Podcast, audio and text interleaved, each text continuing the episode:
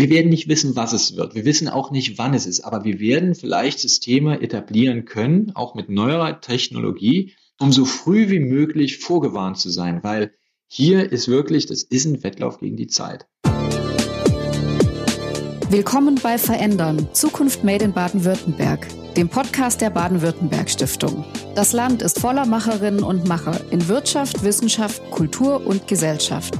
Wir sprechen mit Ihnen über Zukunftsthemen. Dabei zeigen Sie uns, was Baden-Württemberg so einzigartig macht und wie wir uns jetzt für morgen rüsten können. Mein Name ist Julia Kova, Leiterin der Kommunikation bei der BW Stiftung und ich freue mich, Moderatorin dieses Podcasts zu sein.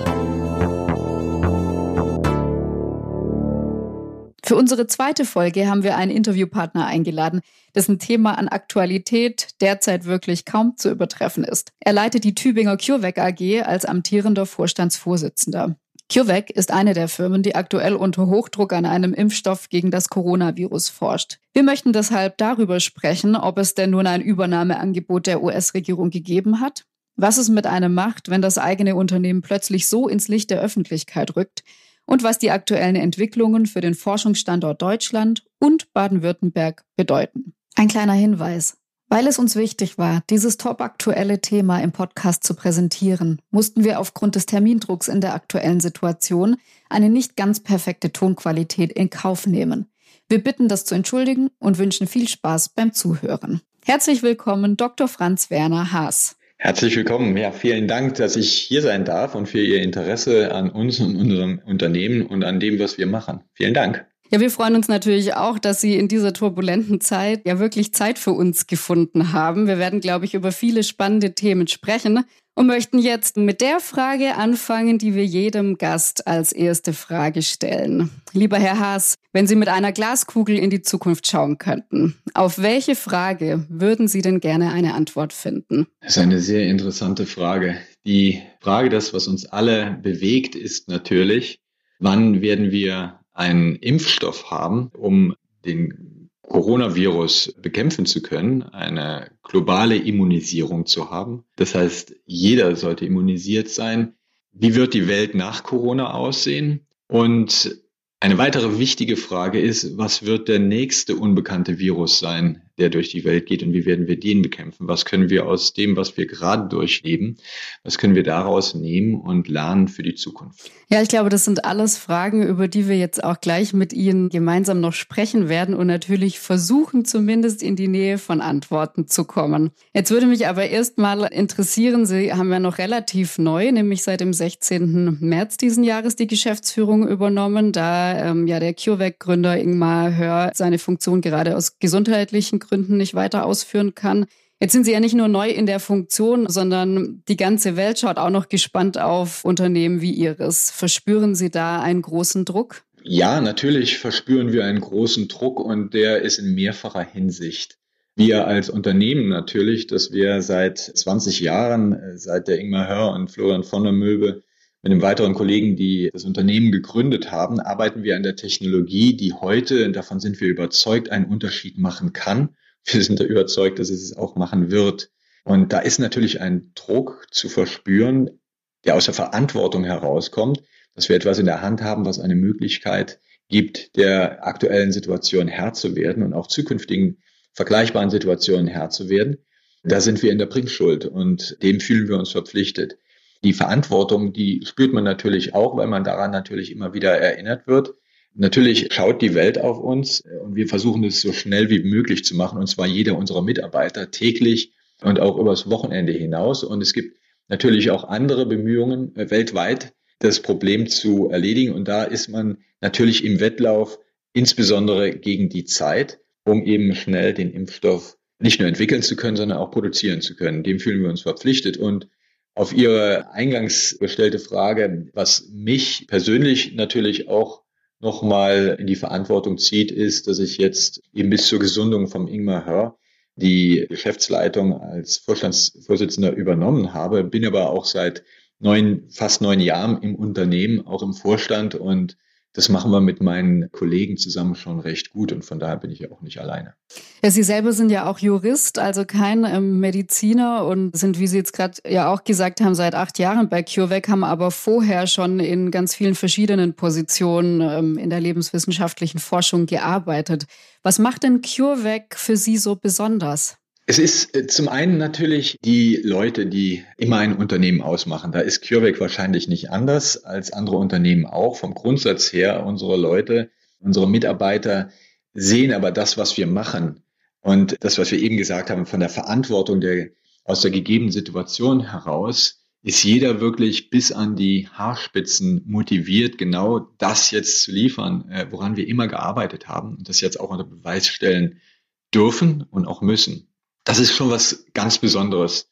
Bei der CureVac ist es dann auch nochmal besonders, weil wir von der Entwicklung bis in die Produktion hinein am Impfstoff arbeiten und momentan natürlich konzentriert am Covid-19-Impfstoff arbeiten, aber neben der Onkologie und der molekularen Therapie natürlich auch noch andere Projekte haben. Aber das ist der Fokus und das erfüllt mich auch wirklich sehr mit Stolz zu sehen, dass sofort alle Mitarbeiter genau umgeschwenkt haben und gesagt, okay, was können wir machen? Wir wissen, dass es nicht einfach wird, aber lass es uns zusammen angehen. Das ist schon eine tolle Atmosphäre. Ja, und ich glaube, dieser Wille zur Tatkraft ist ja vielleicht auch was, wo wir am Standort Baden-Württemberg immer sehr stolz drauf sind. Jetzt interessiert uns als Baden-Württemberg-Stiftung natürlich auch immer, wie Sie denn den Standort hier einschätzen. CureVac sitzt ja in Tübingen, aber es ist ja oftmals so, dass Baden-Württemberg bei vielen vor allem für die Automobilindustrie bekannt ist, aber eben viel, viel weniger dafür, dass das Land ja auch einer der bedeutendsten Standorte für Unternehmen wie Ihres, also für Biotechnologie ist, aber auch für Medizintechnologie oder die pharmazeutische Industrie. Es sitzen Großunternehmen hier, aber auch viele mittelständische. Und tatsächlich hat diese ganze Branche über 90.000 Beschäftigte im Land und eine Wertschöpfung von über 50 Milliarden Euro pro Jahr. Und auch der Wissenschaftsstandort mit vielen Universitäten und Universitätskliniker ist ja sehr bedeutend. Was macht denn der Standort Baden-Württemberg für Sie aus?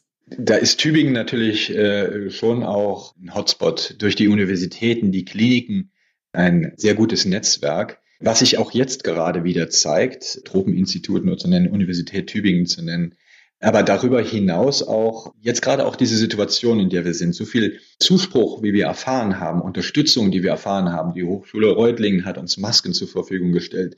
Bosch hat ein Analysegerät, gerade für den Covid-19. Wir haben das erste Gerät geliefert bekommen, was Bosch ausgeliefert hat kostenfrei zur Verfügung gestellt bekommen, damit wir eben unsere Entwicklung machen können. Ich will damit nur sagen, dass es, es wird vielleicht weniger darüber geredet, aber es wird unwahrscheinlich viel gemacht, ein großer Zusammenhalt und der Wissenschaftsstandort ist natürlich durch die Universitäten in Baden-Württemberg auch hervorragend.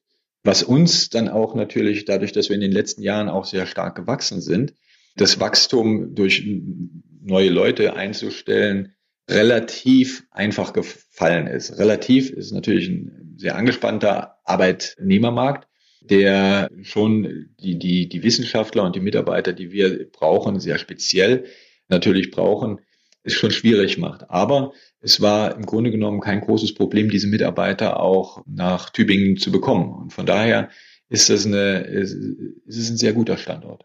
Sind das denn Gründe, weshalb Sie tendenziell für den Standort und für das Land Baden-Württemberg positiv in die Zukunft schauen? Nun, ich glaube, gerade wenn man jetzt in die Lebenswissenschaften reingeht, das ist so äh, die Frage, wie wird die, die Welt nach Corona aussehen? Wenn solche Technologien, wie wir sie auch haben, und in Baden-Württemberg gibt es natürlich auch andere Biotech-Unternehmen, hervorragende, wie aber auch in ganz Deutschland, wo man sehen kann, dass aktuelle Probleme tatsächlich durch neue Technologien gelöst werden können. Nochmal, daran arbeiten wir, das auch unter Beweis zu stellen. Glaube ich, wird das auch den Blick auf die Wissenschaft und die Förderung der Wissenschaft und auch den Transfer der Wissenschaft in die, ja, in die angewandte Medizin in unserem Bereich auch verändern. Da glaube ich, wird sich einiges tun. Das hoffe ich auf jeden Fall. Und es gibt genügend, es gibt gute Gründe dafür. Kommen wir zur aktuellen Situation rund um Covid-19. Da gibt es natürlich viele Fragen, die mich interessieren. Jetzt speziell zum Thema Impfstoff. Der allgemeine Tenor ist ja, dass wir der Pandemie nur Herr werden können, wenn dann endlich ein Impfstoff zur Verfügung stehen wird. Ist das korrekt? Und wenn ja, warum ist das so? Bei einem therapeutischen Medikament behandeln Sie natürlich die Erkrankung, wenn sie aufgetreten ist, insbesondere. Bei einer prophylaktischen Impfung versuchen Sie ja gerade eine Immunisierung, einen Schutz in den Menschen zu bekommen, sodass äh, der Virus letztendlich, wenn er dann auf den Menschen trifft, erkannt wird vom Körper, vom Immunsystem und dann eben auch bekämpft wird. Und das ist gerade auch bei unbekannten Erregern, wie das jetzt eben Covid-19 der Fall ist, ist der Körper nicht darauf vorbereitet. Und entsprechend kann der, das sehen wir ja auch, die viralen Folgen, äh, eine sehr, sehr schnelle Ausbreitung, insbesondere in der globalen Welt eine relativ große und schnelle Ausbreitung mit den verheerenden Folgen haben. Wenn jetzt Sie eine Immunisierung, einen Impfstoff für jeden zur Verfügung gestellt haben und jeder letztendlich geimpft wird, haben Sie eine Herdenimmunisierung, wo letztendlich der, äh, der, der Virus keinen Angriff mehr findet und damit unter Kontrolle gerät. Und deshalb ist diese Herdenimmunisierung so ein, ein sehr wichtiger Faktor. Sie sind ja jetzt 20 Jahre alt geworden und eben auch als Ausgründung der Universität Tübingen entstanden. Das Interessante an CureVac ist aber, dass Sie an Impfstoffen forschen, die anders funktionieren als viele andere Impfstoffe, die wir kennen. Also eben nicht wie Lebend- oder Totimpfstoffe, die direkt aus den Erregern gewonnen werden. CureVac war ja auch die erste Firma weltweit, die ein ganz neues Prinzip in diesem Bereich angewendet hat. Nämlich ihr Gründer in Mahör hat ja die sogenannte mRNA-Messenger-RNA entdeckt. Jetzt ist das ja ein recht komplexes oder kompliziertes Prinzip. Können Sie uns das, wie diese mRNA funktioniert, allgemein verständlich erklären? Ich will es gerne versuchen, da ich kein Wissenschaftler bin, wie Sie eben richtig ja auch festgestellt haben bediene ich mich einfach mal eines Bildes. Nehmen Sie einen USB-Stick, der letztendlich ein Carrier ist, ein, ein Medium ist, um eine bestimmte Information zu transportieren. Der menschliche Körper selber ist die Hardware, der diese Information aufnimmt, sprich die Zelle. Und was die RNA letztendlich in meinem Bild ist, ist genau dieser, dieser USB-Stick. Und was drauf kodiert ist, ist genau die Information. Deshalb auch Messenger-RNA, Botenstoff-RNA die eine Information an die Zelle gibt. Die Zellen nehmen diese Information auf und produzieren genau das, womit sie letztendlich informiert wurde. Und das sind Proteine. In, im, Im Körper findet das ständig äh, statt. RNA liest die DNA, die im Zellkern sitzt, ab für ein bestimmtes Protein, liest genau diese Information ab, geht dann wieder weg in die Zelle hinein, in die Ribosomen, Dort wird es eben dekodiert, was drauf informiert ist. Und genau dieses Protein wird dann von der Zelle produziert. Und das ist das Prinzip letztendlich auf einem sehr hohen Level. Es kommt dann immer auf die einzelnen Zellen an und wie lange das Protein bleiben soll, ob es eine Immunantwort auslösen soll oder eben keine Immunantwort ausgeben soll und wie hoch eben, wie, wie viel Protein letztendlich produziert wird. Und das alles können Sie auf Ebene der RNA regeln. Und diese Information, die gegeben wird, ist eben genau das Protein. In, Im im Covid-Fall zum Beispiel, oder bei, bei Viren ist es so, was Sie eben gesagt haben, da gibt es eben diese lebend attenuierten Impfstoffe, die tatsächlich Teile des aktuellen Virus selber nehmen und diesen reingeben in den Körper, um damit letztendlich den Körper die Immunantwort zu generieren, geben wir letztendlich nicht den, wir arbeiten nicht mit dem tatsächlichen Virus, sondern einfach nur mit der Information des Virus. Und die Zellen selber produzieren genau diese, dieses Stück vom Virus, produzieren sie selber. Und was damit letztendlich hervorgerufen wird, auf diese Weise ahmen wir die natürliche Virusinfektion nach und aktivieren damit den eigenen körpereigenen Abwehrmechanismus. Das Immunsystem wird hochgefahren. Und wenn dann tatsächlich der richtige Virus kommen sollte, weiß, ähnlich wie beim Steckbrief, weiß das Immunsystem, der sieht genauso aus und der gehört nicht zu uns und deshalb gehe ich dagegen vor. Und deshalb ist genau das, dieser, dieser Mechanismus, dieses, ich komme zurück auf das Bild, dieses USB-Sticks, das können Sie mit jedem Protein machen. Das können Sie bei Krebsantigen machen, das können Sie bei molekularer Therapie, weil der Körper irgendwo aus welchen Gründen auch immer, aus welchen Defekten auch immer bestimmte lebenswichtige Proteine nicht produzieren kann, können wir die drauf kodieren und in dem Fall eben keine Immunantwort indizieren. Aber eben beim Impfstoff können wir genau auch diese Immunantwort indizieren. Und so funktioniert das eigentlich. Eigentlich recht simpel. Und dann kommt obendrauf auch noch, dass wir im Grunde genommen dann auch nicht mehr irgendwelche Proteine produzieren müssen, sondern wir müssen nur noch in unseren Produktionsanlagen die RNA produzieren, die dann eben die entsprechende eine oder andere oder wie auch immer geartete Information beinhaltet. Das heißt, wir produzieren nur RNA lassen dann den Körper selber das gewünschte Protein, was kodiert ist, produzieren. Also im Prinzip wie so eine Art Baukastensystem, was meinen Körper dazu anregt, selbst darauf zu reagieren und selbst diese Abwehrmechanismen zu produzieren. So ist es, genau. Und das führte uns eben auch dazu bei Covid-19, so, sobald er entschlüsselt wurde, da ist ja, kriegen Sie dann per E-Mail, können Sie nach, über nachschauen, wie sieht die Gensequenz aus dieses Virenstamms. Das war Ende Januar und wir werden jetzt, also haben verschiedene klinische Tests durchgeführt, um die bestmöglichen RNA-Konstrukte rauszusuchen, die nach den Tests, die wir durchgeführt haben, die beste Immunantwort geben kann, am besten produziert werden können und den besten Schutz geben können und werden, haben den dann jetzt auch schon sehr, sehr großvolumig produziert, so dass wir äh, jetzt eben im Frühsommer mit den Studien anfangen können. Sie sehen, die, die Entwicklungs- bis zur Produktionszeit auch im großen Maßstab ist dann recht schnell. Und das alles in Tübingen. Jetzt haben Sie gerade gesagt, Sie, Sie haben damit schon Ende Januar begonnen. Das war ja wahnsinnig äh, früh. Also das war ja ein Zeitpunkt, wo die meisten, also zumindest hierzulande, noch gar nicht mit dieser Entwicklung der Krankheit oder eigentlich noch überhaupt nicht mit der Krankheit gerechnet haben. Wie kamen Sie denn da so früh drauf? Das ist in der internationalen Community in der wissenschaftlichen Ebene wurde das schon auch gesehen. Ich glaube, was die was wir vielleicht alle unterschätzt haben, dass es tatsächlich einen so großen Umfang, so große Auswirkungen haben wird. Ich glaube, das ist unterschätzt worden. Das war zu einem Zeitpunkt, wo in Wuhan schon klar war, dass es große Auswirkungen auf jeden Fall dort lokal hat. Und dafür gibt es ja die internationalen Organisationen wie die WHO, Virologenvereinigungen, die da schon sehr genau darauf hinweisen. Also zu dem Zeitpunkt war das Ganze auch schon dekodiert, sodass man äh, diese Informationen auch hatte. In der Öffentlichkeit vielleicht noch nicht so wahrgenommen, weil jeder noch irgendwie in seinen Skiurlaub gefahren ist. Dass es hinter diese verheerenden Folgen hatte, das ist einfach so nicht gesehen worden. Wie kommt es denn dann, dass von politischer, gesellschaftlicher Seite dann doch vielleicht in der allgemeinen öffentlichen Wahrnehmung relativ spät erst reagiert wurde? Das ist äh, eine sehr gute Frage. Bin ich vielleicht auch nicht der richtige Ansprechpartner, weshalb ich auch nur meine eigene Meinung dazu sagen kann. Ich glaube, wir haben ja von solchen Ausbrüchen auch schon gesehen. Und es gab ja auch gerade Bill Gates äh, mit seiner Stiftung, der schon früh gesagt hat, der eigentliche Feind des Menschen, das sind schon aufgrund der Globalisierung, äh, der engen Dichte der Leute, wie sie aufeinander äh, leben, solche Vorfälle, wie wir sie jetzt sehen. Das sind alles teilweise im theoretischen Bereich. Dann haben wir natürlich solche Sachen auch wie die Schweinegrippe gesehen. Wir haben Ebola gesehen, wir haben Zika gesehen, ist noch gar nicht so lange her. Und das war alles irgendwie regional eingegrenzt. Ja, man hat es irgendwo gesehen. Aber dann zu sehen, dass es dann Bilder aus Italien, die Zahlen, die für sich alleine sprechen, dann auf einmal gesehen hat, da kommt eine große Welle auf uns zu.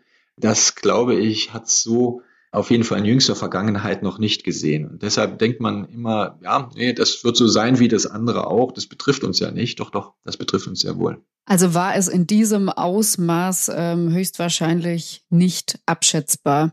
Ja, abschätzbar wahrscheinlich äh, schon. Man hat nur den äh, Wahrscheinlichkeitsfaktor zu niedrig angesetzt. Es gibt Studien dazu, wie sowas aussehen kann. Diese Studien kennt man auch, also wenn man in dem äh, Bereich unterwegs ist. Dass das aber tatsächlich dann in die Realität so umgeschlagen ist, damit hat halt keiner gerechnet.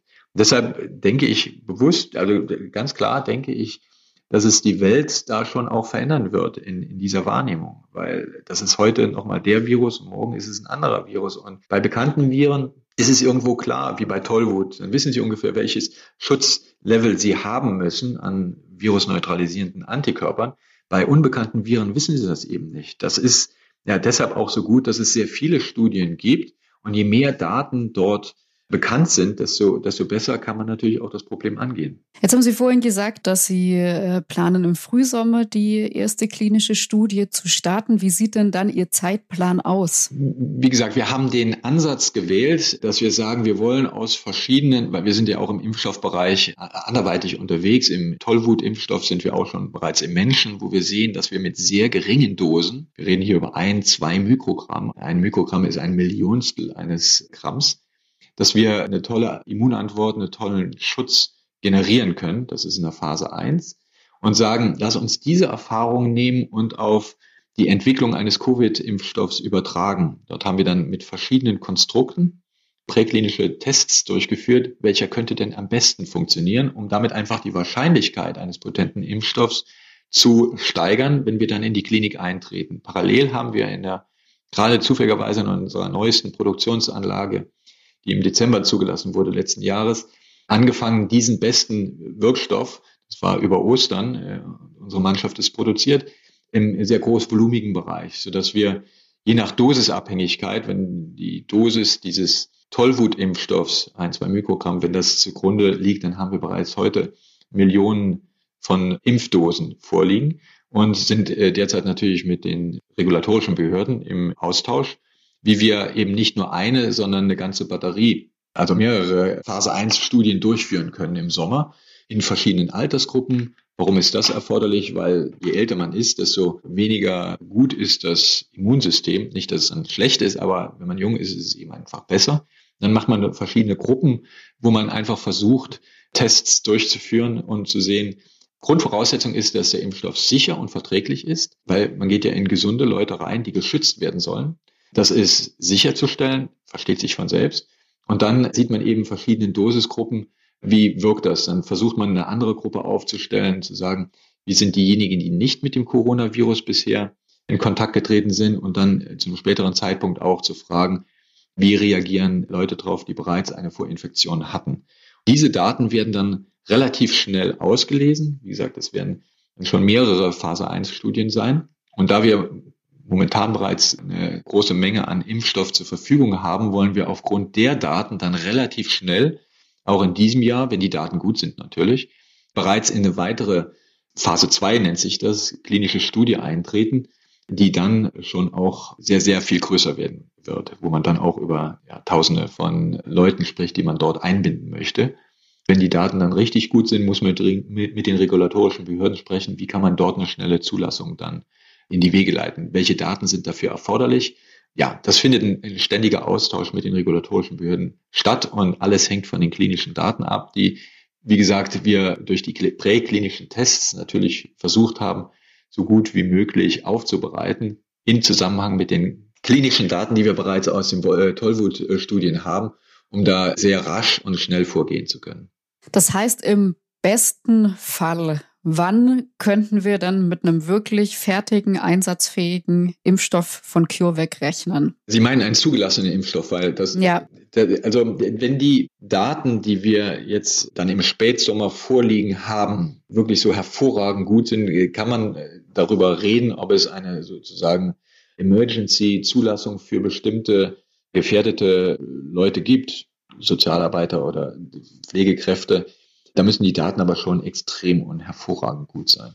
Und ansonsten ist nach Planung, dass wir schon, also im nächsten Jahr eine Zulassung anstreben dieses Wirkstoffs. Und parallel produzieren wir dann auch, ohne dass wir die Daten jetzt schon vorliegen haben, im guten Vertrauen darauf, dass die Daten gut sind, auch weiterhin Impfstoff. Weil es wäre ja verheerend zu sehen, dass die Daten hinterher gut sind und man hat weiter keinen Impfstoff. Das heißt, unsere Produktion läuft da auch auf Hochtouren. Ins Risiko hinein, dass die Daten vielleicht nicht so gut sind, wie man sich das verspricht. Aber wir planen da natürlich momentan auf Erfolg. Das bedeutet von, vom Zeitpunkt der Zulassung, wie lange dauert denn sowas, bis, bis ein Land äh, wie Deutschland mit gut 80 Millionen Einwohnern durchgeimpft wäre? Das ist eine gute Frage, die ich Ihnen so nicht beantworten kann, weil ich kein Virologe bin und auch kein kein Wissenschaftler. Aber es hängt natürlich von der Verfügbarkeit des, erstmal von der Potenz des Impfstoffs ab, den muss man erstmal haben, entwickelt haben und dann natürlich auch von der Verfügbarkeit des Impfstoffs, wo wir, wie gesagt, jetzt auch schon ins Risiko, ohne die Daten, klinischen Daten gesehen zu haben, auch jetzt die Produktion schon hochfahren, sodass wir dann auch Impfstoff zur Verfügung haben. Und wie gesagt, es hängt auch davon ab, wie letztendlich die finale Dosis aussehen wird. Werden es diese ein, zwei Gramm sein, ähm, äh, Mikrogramm sein oder, oder wird es mehr erforderlich sein? Wir denken mal nicht, dass es in den sehr hohen Bereich geht. Aber das sind diese Fragen, die wir durch die klinische Studie dann klären lassen müssen. Jetzt hat ja aber nicht CureVac, sondern eine andere Firma, nämlich die Mainzer Firma BioNTech, ja auch ein Biotechnologieunternehmen, als erstes deutsches Unternehmen die Genehmigung bekommen, klinische Tests für einen Corona-Impfstoff durchzuführen. Ärgert Sie sowas? Nein, ärgern äh, überhaupt nicht, weil äh, es geht darum, das ist ein Wettlauf gegen die Zeit und es wird vielleicht hinterher auch mehrere Wirkstoffe geben, dass wir uns dadurch angespornt fühlen, schneller zu sein. Natürlich, klar, aber ärgern sicher nicht. Wie gesagt, es geht um die Entwicklung eines Impfstoffs und es kann durchaus sein, dass in verschiedenen Altersgruppen, in verschiedenen Vorindikationen auch unterschiedliche Impfstoffe zur Verfügung sein müssen, äh, stehen müssen und stehen werden. Das werden wir dann sehen, wenn die klinischen Daten da sind. Und wie gesagt, jedes Datenset im klinischen Bereich ist wichtig, um besser zu werden, um auch diesen unbekannten Virus einfach besser zu verstehen. Was sagen Sie eigentlich Menschen, die vielleicht schon immer sehr skeptisch beim Thema Impfen waren? Da ist Deutschland ja eines der Länder, was mit so genannten Impfgegnern sehr oft umgehen muss, im Gegensatz zu anderen Ländern auf der Welt. Was raten Sie Menschen, die vielleicht große Angst, große Skepsis vor so einer Impfung haben? Also ich habe lange mit keinem Impfgegner mehr gesprochen, weil das Thema momentan wegen der aktuellen Situation glaube ich, sich nicht stellt, auf jeden Fall nicht für mich hörbar.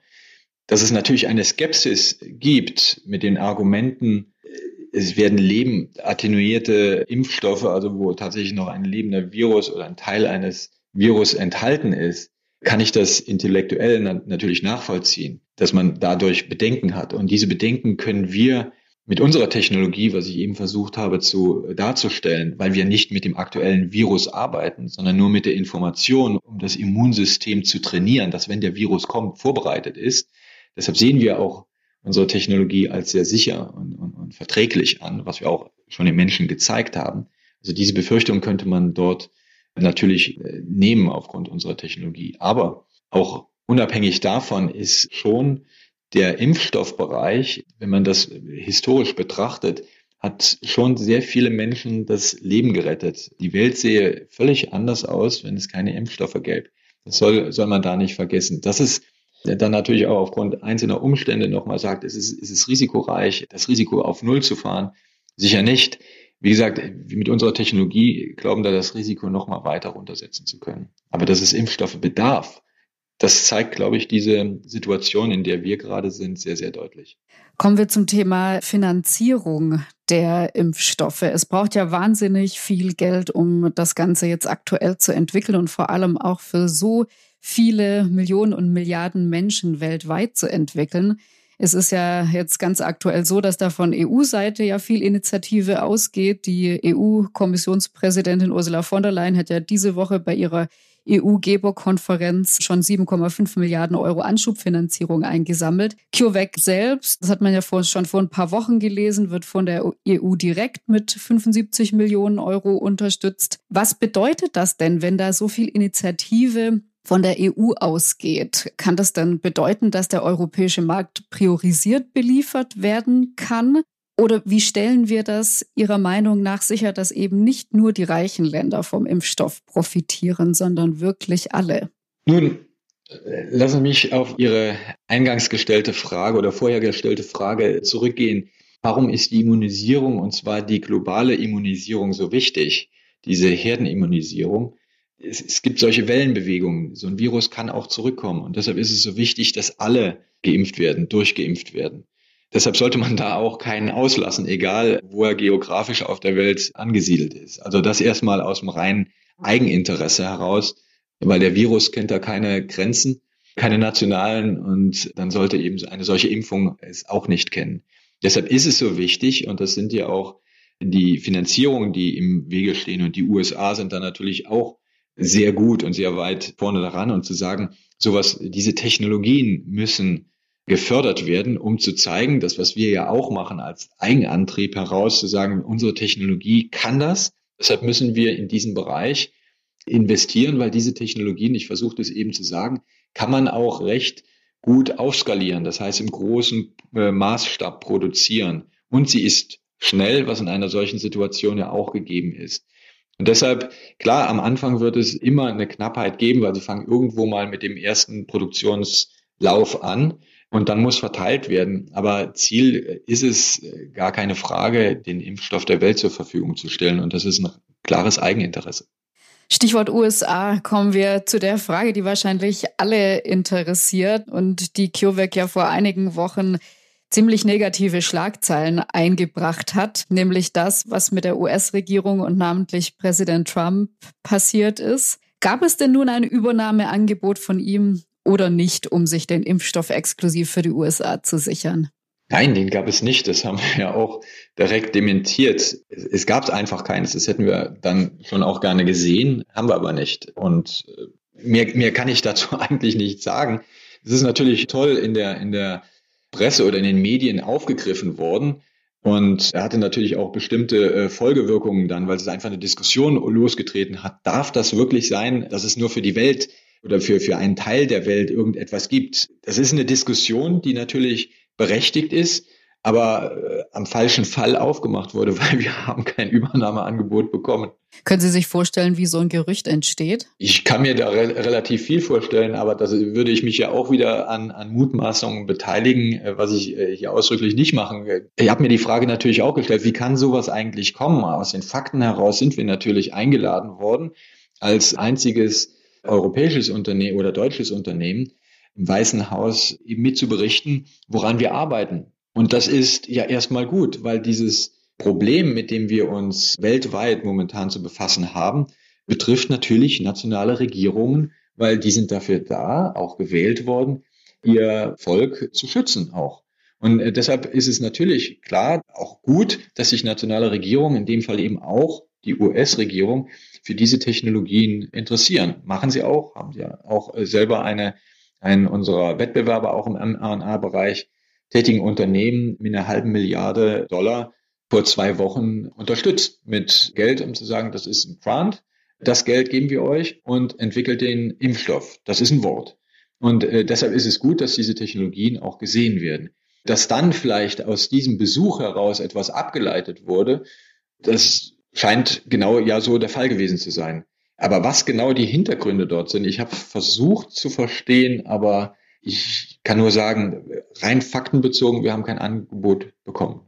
Jetzt gibt es ja in den USA auch noch andere interessante Investoren oder Großförderer von äh, medizinischer Forschung, wie zum Beispiel Bill Gates und dessen Stiftung. Sind denn eigentlich solche großen medizinischen Entwicklungen, wie die, an denen Sie arbeiten, nur noch mit Hilfe solcher privater Investoren möglich? Das ist eine sehr gute Frage. Wir als CureVac, insbesondere durch Herrn Hopp, ohne ihn gäbe es die CureVac so, wie sie heute ist, sicherlich nicht. Und, und auch die Bill Melinda Gates Stiftung ist Gesellschafter von uns. Und das ist schon getragen von einer sehr großen Vision.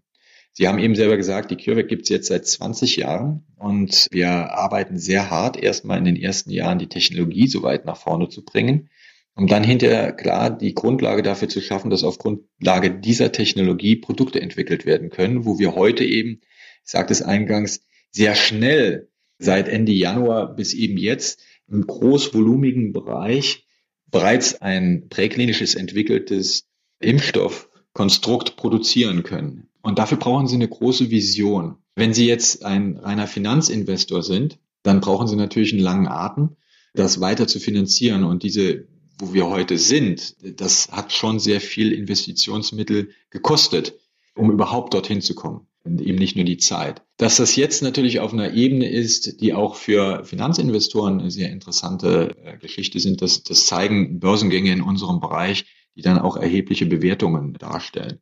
Aber diese visionären Investoren, die so etwas möglich machen, wo wir heute sind, die bedarf es in der Tat, die bedarf es sehr stark. Aber äh, da ist in Europa, glaube ich, noch einiges an Arbeit zu tun, diese, dieses Finanzsystem auch im frühen Bereich zu entwickeln. Aber, und da hoffe ich einfach drauf, auch da wieder zu sagen, wie sieht die Welt nach Corona aus und zu sagen, wenn es tatsächlich wir es schaffen, wir und unsere Wettbewerber und andere Technologien auch, hier eine Antwort zu geben auf ein globales Problem, glaube ich, wird sich diese, diese Einstellung zu dieser frühen Technologie und zu dieser Entwicklung, die einfach lange Zeit braucht, ich glaube, die wird sich dann auch nochmal ändern. Auf jeden Fall hoffe ich das. Stichwort Blick in die Zukunft und wie es weitergeht. Müssen wir denn ab jetzt damit rechnen, dass es vielleicht viele weitere Pandemien gibt, die wir, wo wir die Auslöser auch noch gar nicht kennen, die die Welt erschüttern werden? Ja, das ist Ihre eingangs gestellte Frage zu der Glaskugel. Wir wissen jetzt, dass so etwas passieren kann und auch immer wieder passieren kann. Und wir müssen uns darauf vorbereiten. Wann und wie und es ist ein unbekannter Wirkstoff. Es gibt diese internationale Impfstoffkoalition, CEPI, die genau darauf ausgerichtet ist und sagt, wir müssen uns vorbereiten mit Technologien, mit Plattformen, aber auch Produktionsmöglichkeiten auf das Virus X vorzubereiten. Das X ist nicht bekannt. Es gibt natürlich im wissenschaftlichen Bereich, im internationalen Bereich klare Studien und Abschätzungen. Wie könnte das mit großer Wahrscheinlichkeit aussehen, das nächste? Können wir uns darauf schon vorbereiten? Da sind sehr viele Aktivitäten im Gange, die wirklich toll sind. Ähnlich wie ein, ein Tsunami-Frühwarnsystem. Ich nehme es einfach mal, mag vielleicht nicht das richtige Bild sein, aber zu sagen, das ist eine Region, die einfach prädestiniert ist, die Wahrscheinlichkeit besteht. Und wenn wir, wir, wir werden nicht wissen, was es wird. Wir wissen auch nicht, wann es ist, aber wir werden vielleicht Systeme etablieren können, auch mit neuerer Technologie, um so früh wie möglich vorgewarnt zu sein, weil hier ist wirklich, das ist ein Wettlauf gegen die Zeit. Ist es denn aber dafür, dass wir besser abschätzen können, wie vielleicht das nächste Virus aussehen wird und woher es vielleicht auch kommen wird, nicht absolut notwendig, dass wir auch erfahren, woher das Coronavirus denn eigentlich wirklich kommt? Ja, natürlich, äh, natürlich. Wo kommt es her? Wo hat die Übertragung vom Tier auf den Menschen stattgefunden? Es äh, kommt ja aus der Familie der Coronaviren. Äh, die, die Frage ist, wie mutiert es sich? Wie wird es mutieren? Wird es völlig verschwinden oder wird es als saisonaler Virus bleiben? Wird es harmlos werden? Das sind viele Fragen, die, um die man sich genau kümmern muss und um die man sich auch kümmert. Das findet ja tatsächlich statt. Das alles braucht eben Zeit. Und jedes Datenset, was wer auch immer generiert, ist da sehr, sehr hilfreich. Wie schätzen Sie da den Aufklärungswillen von China ein? Dazu kann ich nichts sagen. Ich glaube, das ist ein Eigeninteresse, dass sie es machen. Das ist ein politischer Druck, der ausgelöst wird, aber das ist meine Meinung, ähm, inwieweit da ein Wille besteht. Ich glaube einfach nur aus meiner Sicht heraus, dass es ein, ein ganz klarer Wille bestehen sollte, weil, wie gesagt, das kann immer wieder passieren und je mehr man darüber weiß, desto besser. Deshalb sollte der Wille eigentlich da sein. Als abschließende Frage, wenn Sie sich etwas wünschen könnten von Politik, Wirtschaft, Forschung oder auch der Zivilgesellschaft, wie man jetzt mit der Pandemie umgeht in den kommenden Monaten, was würden Sie sich wünschen? Also, dass tatsächlich es einen bleibenden Eindruck hinterlässt, wie wir besser werden können nach Corona, dass wir uns selber auch darauf vorbereiten, dass sowas immer wieder passieren kann, weil wir sehen selber aber das ist äh, jetzt auch nicht nur von mir gesehen, sondern es ist offensichtlich. In solchen Situationen bricht zuerst die Logistik zusammen und dann funktionieren einfach bestimmte Abläufe nicht. Und man muss sich durch, sagen wir, Outbreak Center irgendwelche Zentren organisieren, wo man eben darauf vorbereitet ist und natürlich auch mit neuerer Technologie versuchen, diese Probleme schnellstmöglich zu lösen. Das heißt, die Förderung dieser Technologie genau mit diesem Zweck sollte ähm, gegeben sein, sollte eine ganz klare Aufgabe sein. Und natürlich auch so ein bisschen auf den Seitenblick auf die Leute werfen, die das gesamte System gerade in dem Umfeld am Laufen halten. Das sind gerade die Pflegekräfte, die medizinischen Kräfte, äh, aber eben auch die Wissenschaftler, das, dieses Problem anzunehmen. Aber ja, das wäre es eigentlich. Ich glaube, dann wären wir schon einen erheblichen Schritt weiter. Herr Haas, wenn wir jetzt auch noch lange weitersprechen könnten, weil es einfach sehr interessant ist, sind wir jetzt langsam schon am Ende unserer Folge angekommen. Aber wie in jeder Folge möchte ich auch Ihnen zum Schluss noch unsere drei Entscheidungsfragen stellen. Das heißt, Sie müssen sich bitte für eine Antwort entscheiden. Erste Frage. Wenn Sie Schnupfen oder Kopfschmerzen haben, werfen Sie sich dann ein Schmerzmittel ein oder schwören Sie auf Hausmittel und Ruhe? Ich werde ersteres nehmen. Das geht schneller. Bleiben wir denn durch den medizinischen Fortschritt und die steigende Lebenserwartung zukünftig länger gesund oder im Alter länger krank? Wenn wir es richtig angehen, werden wir lange gesund bleiben, aber dafür müssen wir investieren, nicht in Medikamente, sondern auch tatsächlich in die Pflege und in neue Technologien. Und wann können wir mit einem Impfstoff rechnen? 2021 oder doch erst 2022? Klares Ziel 2021. Und allerletzte Abschlussfrage, wenn wir Corona überstanden haben, worauf freuen Sie sich mehr? Auf das Stocherkahnfahren in Tübingen oder doch die Reise ins Ausland? Ich freue mich auf meine Familie. Ja, herzlichen Dank und vielen Dank für das Gespräch. Vielen Dank, Frau Kover. Das war unsere Podcast-Folge mit Dr. Franz Werner Haas zum Thema Wie verändert sich die medizinische Forschung? Um immer informiert zu bleiben, abonniert unseren Podcast und folgt der BW-Stiftung auf Social Media. Beim nächsten Mal wird Dr. Josephine Hofmann, Leiterin des Bereichs Zusammenarbeit und Führung des Fraunhofer IAO in Stuttgart zu Gast sein. Und sie wird mit uns darüber sprechen, was die jüngsten Entwicklungen rund um Homeoffice und Co. mit der Zukunft des Arbeitens machen. Vielen Dank fürs Zuhören und bis bald.